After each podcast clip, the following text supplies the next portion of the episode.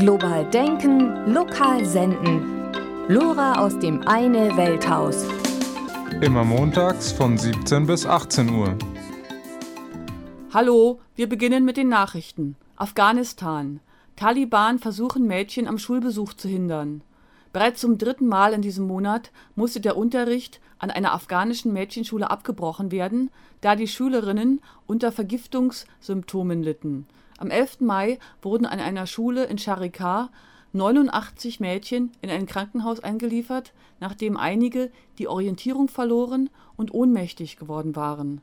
Der Vater einer betroffenen Schülerin war besorgt über den Verlauf der schulischen Zukunft seiner Tochter, wenn sie dabei ihr Leben aufs Spiel setzen müsse Drei Wochen zuvor wurden 61 Schülerinnen aus dem Nachbarort Parawan mit ähnlichen Symptomen in ein Krankenhaus eingeliefert.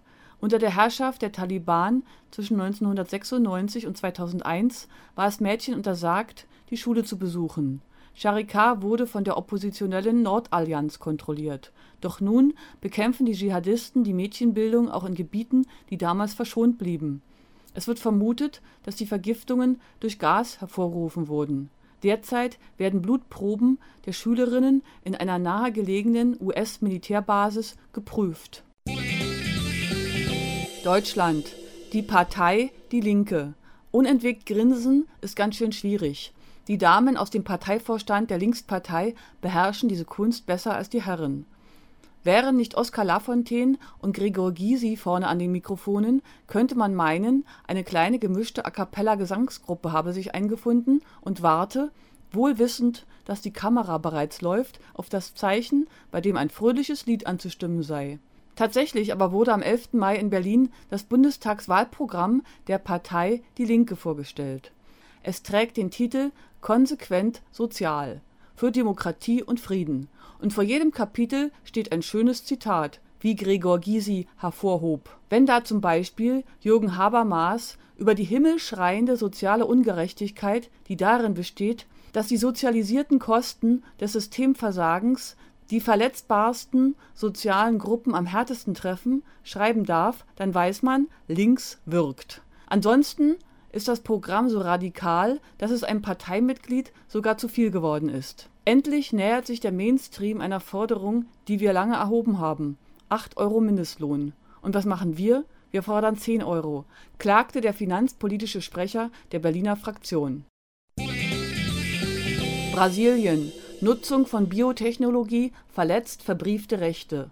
Im Namen der Bauernorganisation Via Campesina Brasil hat Professor Andreoli Anfang Mai in Genf vor der UNO einen Bericht vorgestellt in dem Brasilien angeklagt wird, den Pakt über wirtschaftliche, soziale und kulturelle Rechte der Vereinten Nationen zu missachten.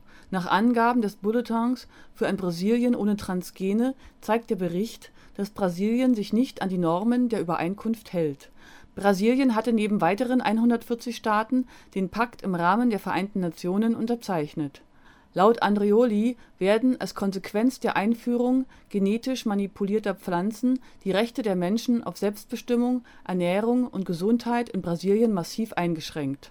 Zu den durch transgene Produkte verursachten Schäden zählen Abholzungen, die Zunahme des Gebrauchs von Pestiziden, die Zerstörung der Lebensgrundlagen von Indigenas und Kleinbauern, die Monopolisierung des bebaubaren Landes und die Zunahme von Sklavenarbeit.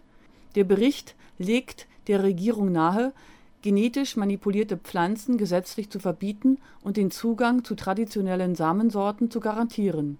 Mitte Mai wird eine Delegation unter dem Minister für Menschenrechte vor der UNO zum Verhalten der Regierung Stellung nehmen. Diverse Organisationen der Zivilgesellschaft haben bereits eigene Berichte und Untersuchungen zum Verhalten Brasiliens an die UNO geschickt, um die von Professor Andrioli formulierten Anschuldigungen zu untermauern Berlin: Wettbewerb für Freiheits und Einheitsdenkmal scheiterte. Zum zweiten Mal scheiterte der Wettbewerb für das Freiheits und Einheitsdenkmal in Berlin, weil sich die 19-köpfige Jury auf keinen der 538 eingereichten Entwürfe einigen konnte. Die Aufgabe war hart. Schließlich galt es neben der friedlichen Revolution von 1989 auch die wiedergewonnene staatliche Einheit sowie die freiheitlichen Bewegungen und Einheitsbestrebungen vergangener Jahrhunderte darzustellen. Nun sollen erfahrene KünstlerInnen angesprochen werden, um doch noch ein Modell zum 20. Jahrestag des Mauerfalls ausloben zu können. Das Monument soll auf dem Sockel des abgetragenen Denkmals für Kaiser Wilhelm I. stehen. Italien: Die Linke verpasst die Showtime. Gewählt wird, wer sexy ist. Junge Frauen die auf den feenhaften Namen Velina hören, haben deshalb in Italien bei der Vergabe der Listenplätze für die Wahlen zum Europäischen Parlament gute Chancen. Italiens Ministerpräsident Silvio Berlusconi hat eine Vorliebe für Mädchen, die diese Arbeit machen, um sich zu emanzipieren. Er achtet deshalb nicht erst seit diesem Frühjahr darauf, dass auf der Wahlliste seiner Partei immer auch einige dieser neuen, frischen Gesichter auftauchen Sie sind wunderschön, aber auch sehr zuverlässig. Der Chef kann davon ausgehen, dass sie zu jeder Abstimmung Präsenz zeigen. Noch wichtiger als die Kenntnis der parlamentarischen Spielregeln ist jedoch, dass sie nicht so übelriechend und schlecht gekleidet sind wie gewisse Persönlichkeiten, die für gewisse andere Parteien im Parlament sitzen. Diese Anspielung Berlusconis gilt der Demokratischen Partei. Doch der Vorwurf ist ungerecht, denn auch die Demokraten präsentieren bekannte Fernsehgesichter. Ein Starfotograf gibt der Opposition jedoch kaum eine Chance, ihre Kandidaten hätten eine traurige Ausstrahlung. Sie seien viel zu pfäffisch. Ihr unattraktives Äußeres können die Demokraten auch nicht durch ein klares politisches Profil ausgleichen. Die Partei aus ehemaligen Linken und ehemaligen Christdemokraten weiß nicht recht, welcher politischen Fraktion sie sich im Europaparlament zuordnen will. Um parteiinternen Streit zu vermeiden, hält sie sich deshalb im Wahlkampf mit inhaltlichen Aussagen zurück. Die Hoffnung, dass die von Veronica Lario Berlusconi in einem offenen Brief an die linksliberale Tageszeitung Repubblica angekündigte Ehescheidung dem Ministerpräsidenten Stimmen kosten könnte und wenigstens einige Katholiken zu den Demokraten überlaufen, scheint sich nicht zu erfüllen. Die Popularität Berlusconis ist ungebrochen. Klatsch ist sexy. China Gefegter Aufruf zur optimistischen Berichterstattung. Um JournalistInnen zu einer optimistischen Berichterstattung zu motivieren, werden häufig Prämien gezahlt. So förderte das Ministerium für Umweltschutz mit 14.000 Dollar die Zeitung China Social Survey, deren Chefredakteur bereit war, einen Text über die Umweltverschmutzung in positive Propaganda umzuschreiben. Pech nur, dass die Zeitung niemals existiert hat. Als die für die Überwachung der Medien verantwortlichen Polizisten dahinter kamen, nahmen sie den selbsternannten Chefredakteur am 11. Mai fest. Die Klassifizierung des Verbrechens dürfte schwerfallen, die zuständigen Behörden waren zu keiner Stellungnahme bereit.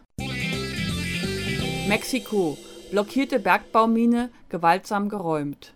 EinwohnerInnen zweier Ortschaften im mexikanischen Bundesstaat Oaxaca hatten eine Mine blockiert und gegen Umweltverschmutzung protestiert vor zwei Wochen wurden sie gewaltsam geräumt.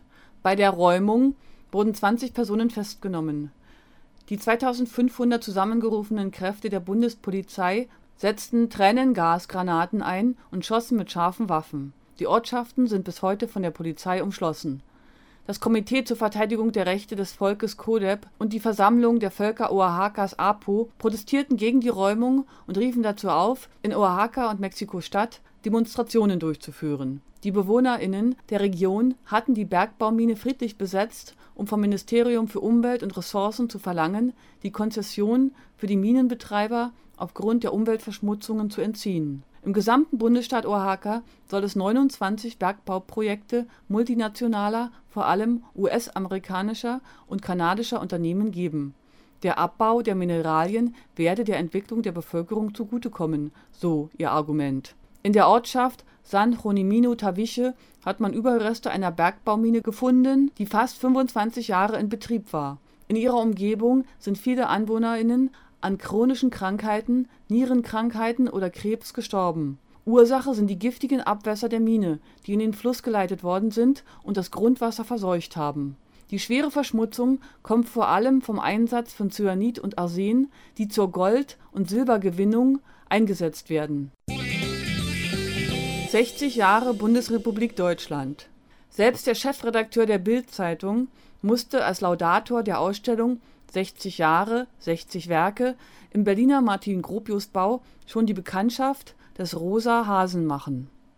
Das Pink Rabbit taucht im bundesrepublikanischen Jubiläumsjahr 2009 mit Vorliebe ohne Einladung dort auf, wo Deutschland sich selbst feiert und verdirbt den geladenen Gästen die Laune. Der Plüschhase ist gegen Deutschland und Symbolfigur einer antinationalen Kampagne, die von der Naturfreunde-Jugend Berlin zu dem Zweck angestoßen wurde, an den wilden Geschichtskonstruktionen Kritik zu üben. Eine der kritisierten Geschichtskonstruktionen ist die Ausstellung 60 Jahre 60 Werke im Martin-Gropius-Bau in Berlin. Dort wird deutsche Kunst präsentiert und vom Laudator, dem Bildchef Diekmann, die Bundesrepublik gerühmt, weil sie VW und Daimler hervorgebracht habe. Die 20.000 Zwangsarbeiterinnen und Zwangsarbeiter, die vor der Gründung der Bundesrepublik in Wolfsburg schuften mussten, werden bewusst verschwiegen.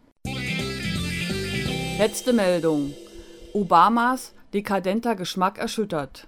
Kaum im Amt verursacht Präsident Barack Obama bereits einen Skandal, der die USA erschüttert. Vor zwei Wochen kehrte er mit Vizepräsident Joe Biden und zahlreichen JournalistInnen bei Ray's Hells Burger in Arlington ein. Es fing harmlos an.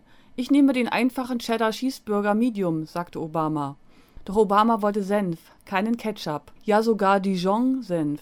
Seitdem empört sich das konservative Amerika über diesen unpatriotischen, eines echten Mannes unwürdigen Wunsch. Sowas passiert, wenn zwei gewöhnliche Metrosexuelle ausgehen kommentiert der Blogger Gateway Pundit. Was für ein Mann bestellt einen Cheeseburger ohne Ketchup, aber mit Dijon-Senf? Obamas Vorliebe für die Produkte dekadenter und feiger Franzosen gilt als ein weiterer Beweis dafür, dass der Präsident ein elitärer Schnösel ist.